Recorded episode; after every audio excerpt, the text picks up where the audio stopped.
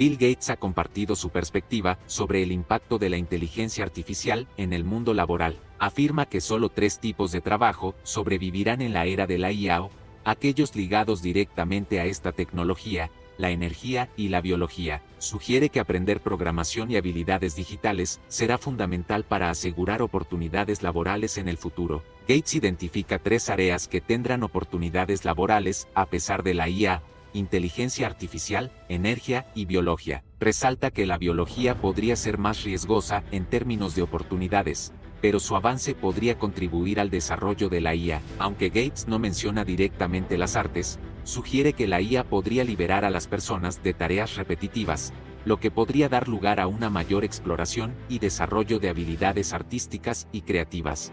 Más información en elsamuellozano.com.